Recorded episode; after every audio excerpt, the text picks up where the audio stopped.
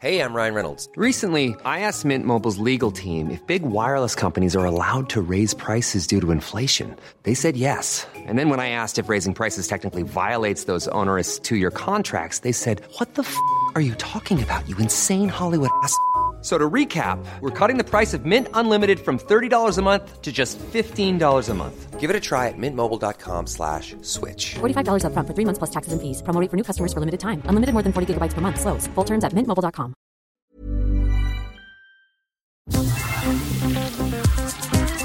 Eilmeldung.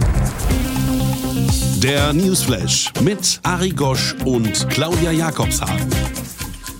Noch können wir also das Virus nicht ungebremst laufen lassen. Also machen wir was? Wir lassen Infektionen zu, aber kontrolliert und gebremst, indem wir versuchen, bei Erwachsenen Infektionen zu vermeiden und bei Kindern nicht. Den Kleinen passiere ja meist nichts Schlimmes, so Christian Ehring in der NDR-Satiresendung Extra 3. So entspannt zu sein, käme ihm so zynisch vor, als hätte man den Älteren gesagt. Über Long-Covid müsst ihr euch ja eher keine Gedanken machen. So long kann das bei euch ja nicht mehr sein. Und was werde gemacht, wenn Präsenz gewollt, aber immer mehr Quarantäne notwendig werde? Mehr Schutzmaßnahmen, mehr Luftfilter, alternative Unterrichtskonzepte. Nein, man macht es natürlich anders. In Schleswig-Holstein zum Beispiel gelten Sitznachbarn im Klassenzimmer inzwischen nicht mehr automatisch als Kontaktperson. Dafür braucht es mindestens Rumknutschen und leichtes Fummeln. Dieses zumindest für Betroffene mehr als offensichtliche Scheitern der Corona-Politik im Kita- und Schulbereich steht sinnbildlich für das Versagen der alten und der neuen Bundesregierung, die Schwächsten der Gesellschaft angemessen zu schützen. Und daher kommen wir auch heute nicht ganz an diesem uns allen zum Hals heraushängenden Thema vorbei. Und so begrüßen wir in der vierten Kalenderwoche unsere HörerInnen weltweit, rumknutschend und leicht fummelnd, zur 37. Eilmeldung mit einem herzlichen Moin, moin. Heute unter anderem im Programm Die Inbetriebnahme von Frankreichs neuem Atomkraftwerk Flamanville verzögert sich weiter. Fast zwei Drittel der neu aufgenommenen Corona-PatientInnen auf deutschen Intensivstationen sind ungeimpft. Die Homeschooling-Phase hat sich auch vorteilhaft auf das gesundheitliche Wohlbefinden vieler Jugendlicher ausgewirkt. Der sogenannte König des Kindermusicals, Christian Berg, ist im Alter von 55 Jahren gestorben. Die Band Coldplay will mit der Bewegungsenergie des tanzenden Publikums ihre Konzerte am Laufen halten. Und Weimar-Korrespondent Pierre Diesen steht fassungslos vor einer Wand. Newsflash aktuell. Wie der Bayerische Rundfunk berichtet, ist seit 1990 in Deutschland der Einsatz von Unkraut- und Insektenvernichtungsmitteln um 80 Prozent gestiegen. Das gehe aus dem neuen Pestizidatlas hervor. Darin werde beklagt, dass Gewässer in der Nähe landwirtschaftlicher Betriebe hohe Belastungen aufweisen. Der Pestizideinsatz trage zum Verlust zahlreicher Nützlinge bei, ohne die dann noch mehr Pestizide nötig seien. Auf konventionell bewirtschafteten Äckern seien nur noch drei Prozent der sonst üblichen Pflanzenvielfalt vorzufinden. Bei Biobetrieben 53 Prozent. Mehrere Verbraucherzentralen haben Energiekonzerne abgemahnt, berichten die KlimareporterInnen.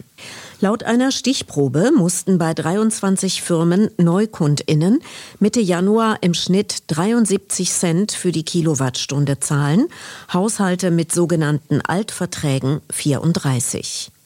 Haushalte zu benachteiligen, die ohne eigenes Verschulden in die Grundversorgung zurückfallen, sei rechtswidrig und widerspreche dem Schutzzweck der Grundversorgung, so die Verbraucherzentrale Nordrhein-Westfalen. Gegen die Benachteiligung werde mit allen juristischen Mitteln vorgegangen. Die Inbetriebnahme von Frankreichs neuem AKW Flamanville verzögert sich weiter. So ebenfalls die KlimareporterInnen. Statt 2012 werde es wohl erst 2024 ans Netz gehen. Die Kosten hätten sich dann mindestens vervierfacht. Die französische Stromversorgung mit ihrer Atomfixierung stehe stark unter Druck. Prima Klima. Mit Tanzen Energie erzeugen. Warum nicht?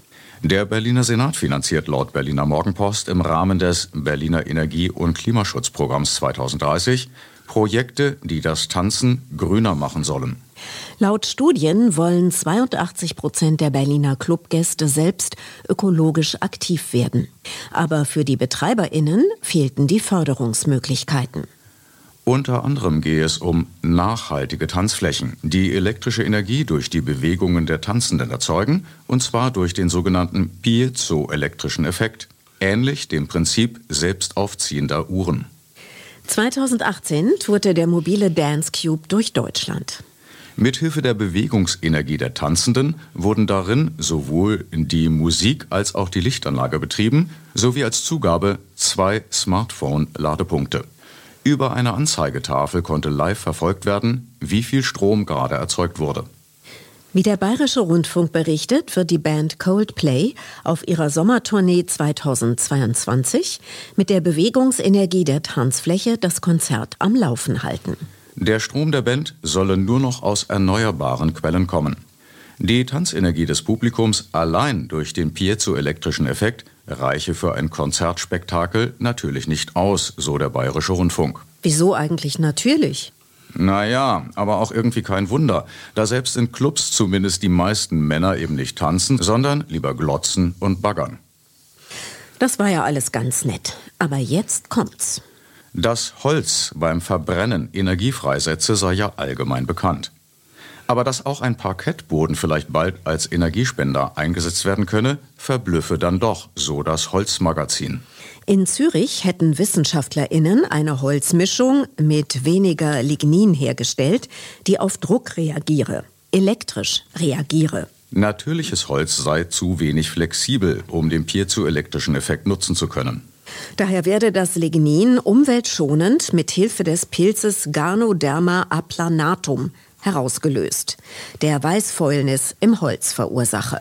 Übrig bleibe ein Gerüst aus Zelluloseschichten, das sich leicht zusammenpressen lasse, um sich dann wieder in seine ursprüngliche Form auszudehnen. Tests hätten eine hohe Stabilität gezeigt. 30 kleine Holzklötze, die parallel mit dem Körpergewicht eines Erwachsenen belastet wurden, brachten ein einfaches LCD-Display zum Leuchten. Bis zur Nutzung als stromerzeugender Parkettboden seien aber noch, so wörtlich, einige Schritte zu tun. Karlauer Alarm. Corona ohne Ende. Fast zwei Drittel der neu aufgenommenen Corona-PatientInnen auf Intensivstationen sind ungeimpft. Das ist laut Frankfurter Rundschau das Ergebnis einer gemeinsamen Untersuchung von Robert Koch Institut und der Intensivmedizinerinnenvereinigung DIVI. Weitere 10 Prozent seien nicht vollständig geschützt. Eine Studie der Universität Zürich zeigt laut Berliner Tagesspiegel, dass sich die Homeschooling-Phase auch vorteilhaft auf das gesundheitliche Wohlbefinden vieler Jugendlicher ausgewirkt hat. Da viele Schülerinnen morgens hätten länger schlafen können, habe sich die Gesundheit und Lebensqualität zahlreicher Jugendlicher verbessert. Co-Studienleiter Oskar Jenny. Gleichzeitig stieg ihre Lebensqualität signifikant und der Konsum von Alkohol sowie Koffein sank. Die Jugendlichen konnten später aufstehen, da die Anfahrt zur Schule wegfiel. Die Züricher Forschenden hätten 3664 Gymnasiastinnen im Kanton Zürich während des Lockdowns zu ihrem Schlafverhalten und ihrer Lebensqualität online befragt. Die Ergebnisse verglichen sie mit der Befragung von 2017. Dabei habe sich gezeigt, dass die Jugendlichen rund 90 Minuten später aufstanden, aber nur etwa 15 Minuten später zu Bett gingen, womit sich die Schlafdauer insgesamt um 75 Minuten verlängerte. Laut Deutschlandfunk steigt bundesweit die Zahl von Corona-Ausbrüchen in Kindertagesstätten, Schulen und Pflegeheimen. Nach dem Wochenbericht des Robert Koch Instituts gebe es derzeit 153 aktive Ausbrüche in Alten- und Pflegeheimen. Eine Woche zuvor seien es 123 gewesen. In Kitas wurden dem Bericht zufolge in den vergangenen vier Wochen bundesweit 252 Ausbrüche registriert, in Schulen 293. Wie gefährlich ist es denn derzeit, in die Schule zu gehen? Ziemlich gefährlich meint der Norddeutsche Rundfunk. Zitat. Die Inzidenz bei Kindern und Jugendlichen steigt, stärker als bei Erwachsenen. Klar, denn fast alle Kinder unter zwölf Jahren sind ungeimpft, die 12- bis 17-Jährigen derzeit etwa zur Hälfte. Gleichzeitig haben Gesundheits- und Schulbehörden die Regeln gelockert. Ist bei einem Kind eine Corona-Infektion festgestellt worden, muss selbst der Sitznachbar oder die Sitznachbarin nicht mehr zwangsläufig in Quarantäne.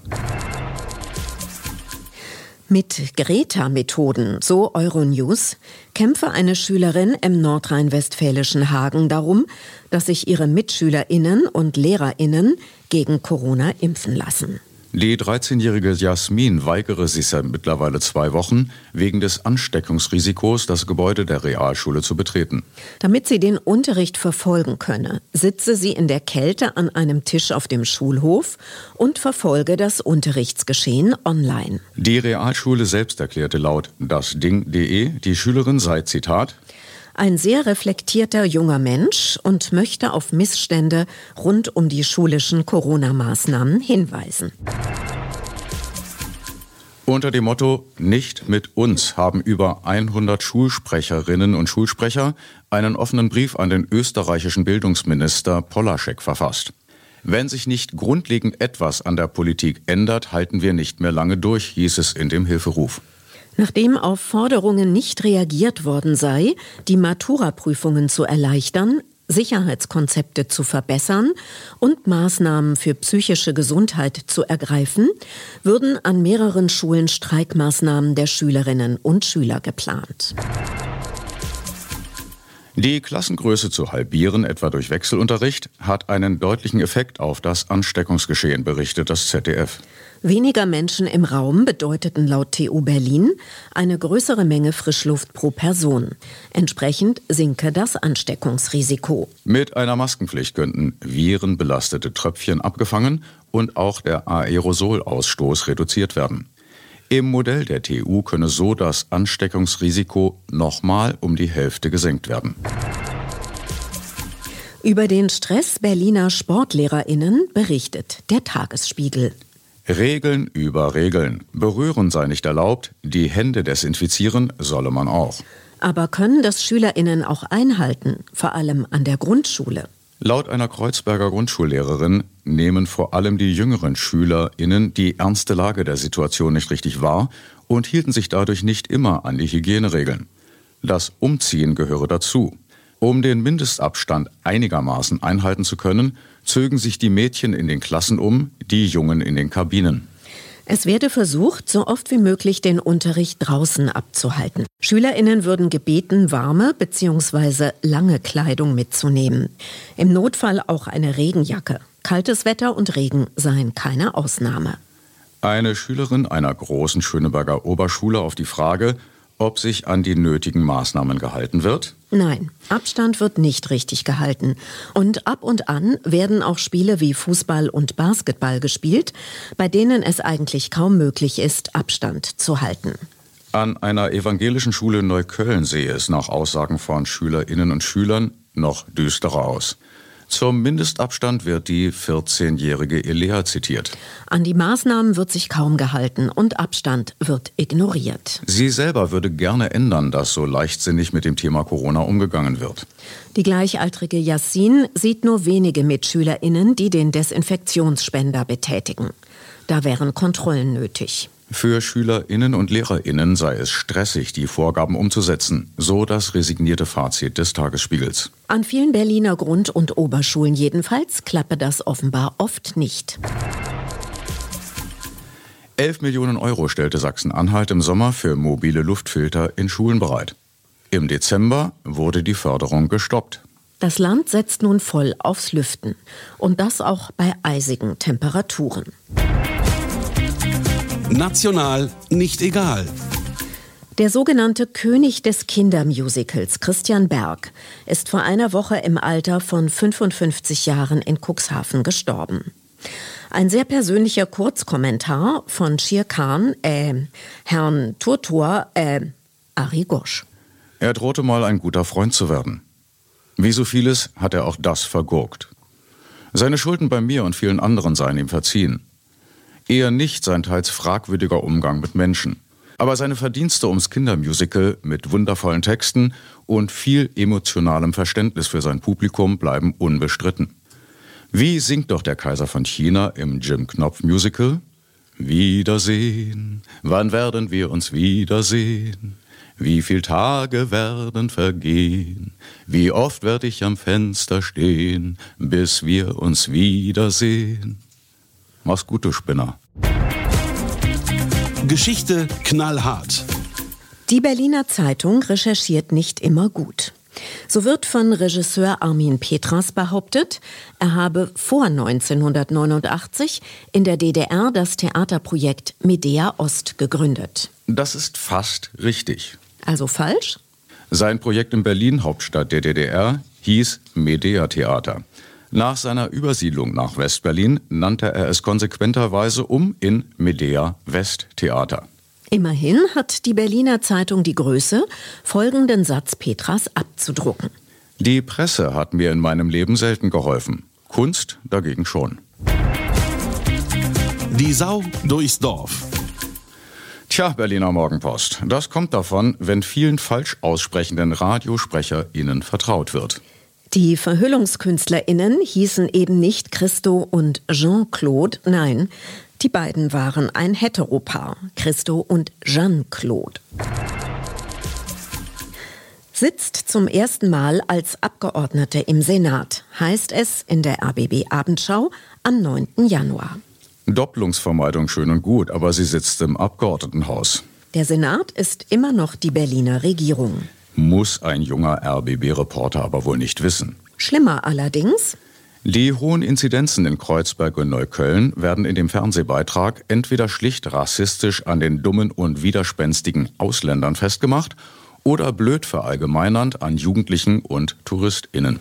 dass hier immer noch viele in oft zu kleinen Wohnungen leben, die schlicht normale Arbeiterinnen mit normalen Scheißjobs sind, die in überfüllten Bussen und Bahnen dorthin fahren müssen, wird schlicht ignoriert. So scheint ja eine Verabredung eines großen Teils der Journalie zu sein. Nur nicht zur Gefahr an Arbeitsplätzen. Die konservative, aber oft gut recherchierende Frankfurter Allgemeine Zeitung schreibt klar.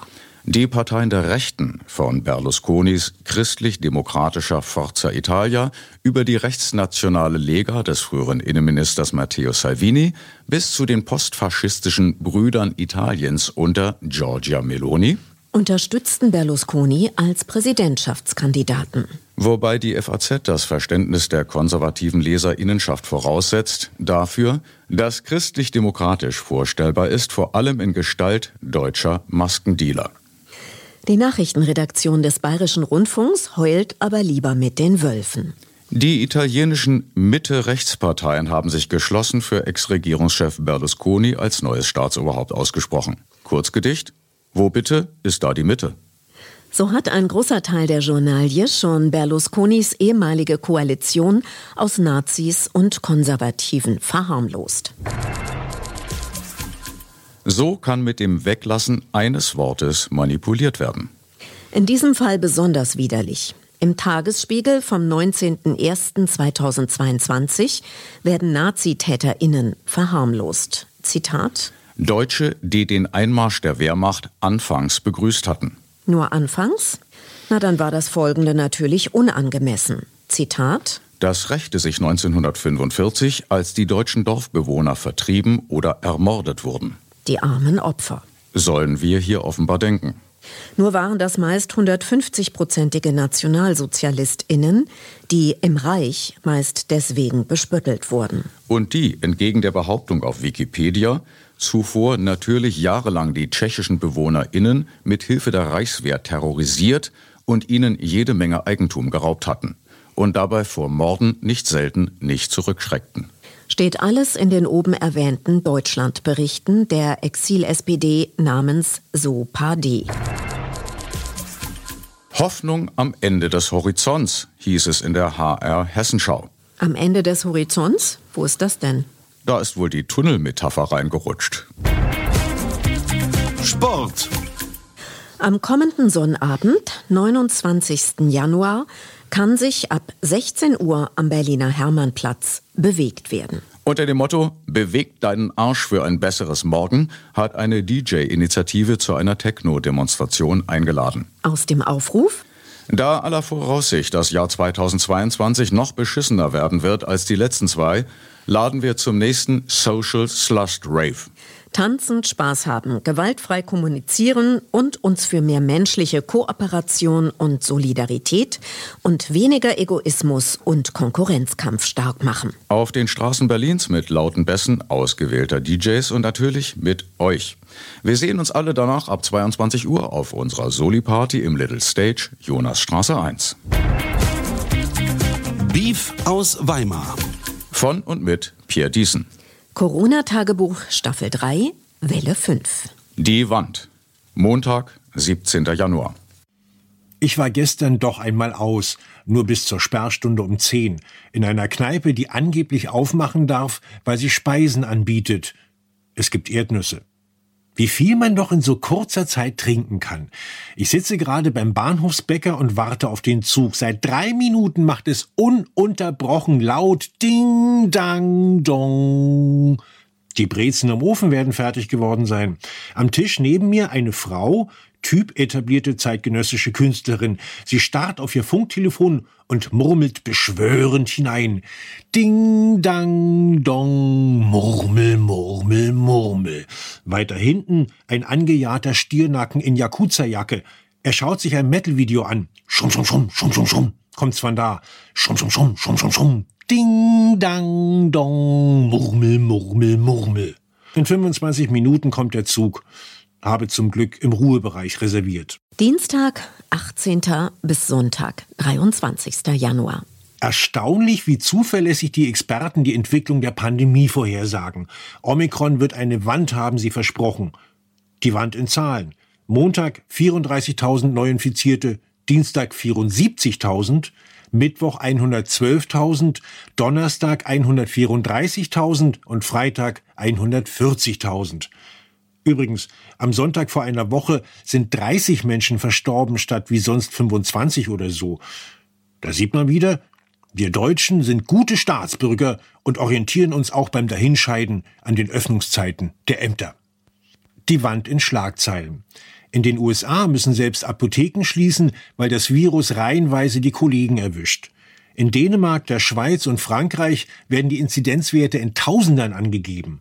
Auch eine vierte Impfung mit BioNTech schützt nicht vor einer Ansteckung mit Omikron, hat eine Studie in Israel ergeben. Fernsehstudio Möbelminister Lauterbach erwartet den Höhepunkt der Monsterwelle erst in vier Wochen.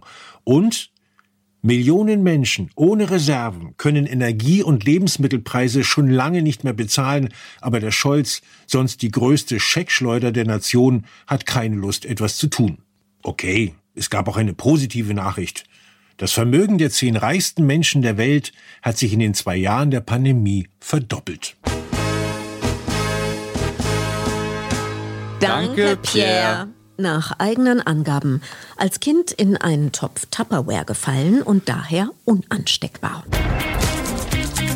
Das Wetter wird wie immer nicht so niederschlagsreich wie angekündigt. Ansonsten empfehlen wir den norwegischen staatlichen Wetterdienst yr.no. Abschließend zum Verkehr. Nicht vergessen, Sie stehen nicht im Stau. Sie sind der Stau. Im Übrigen sind wir der Meinung, dass Fahrräder auf die linke Straßenseite gehören. Die nächste Folge Nummer 38 am 1. Februar, denn Tuesday ist Newsday. Soweit Eilmeldung. Der wöchentliche Newsflash Folge 37 mit Arigosch und Claudia Jakobshagen. Und das übliche Auf Wiederhören heute anlässlich der Achtung Ironie Nachrichten über zuverlässige französische Atomkraftwerke. Gleiche Welle. Gleiche Stelle. Herzlichst à réentendre. Always look on the bright side of life.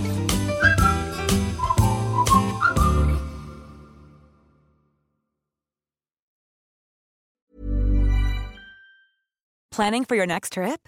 Elevate your travel style with Quince. Quince has all the jet setting essentials you'll want for your next getaway, like European linen, premium luggage options, buttery soft Italian leather bags, and so much more and is all priced at 50 to 80% less than similar brands. Plus, Quince only works with factories that use safe and ethical manufacturing practices. Pack your bags with high-quality essentials you'll be wearing for vacations to come with Quince. Go to quince.com/pack for free shipping and 365-day returns. Imagine the softest sheets you've ever felt. Now imagine them getting even softer over time. That's what you'll feel with Bowl and Branch's organic cotton sheets. In a recent customer survey, 96% replied that Bowl and Branch sheets get softer with every wash. Start getting your best night's sleep in these sheets that get softer and softer for years to come. Try their sheets with a 30-night guarantee. Plus, get 15% off your first order at bowlandbranch.com. Code BUTTERY. Exclusions apply. See site for details.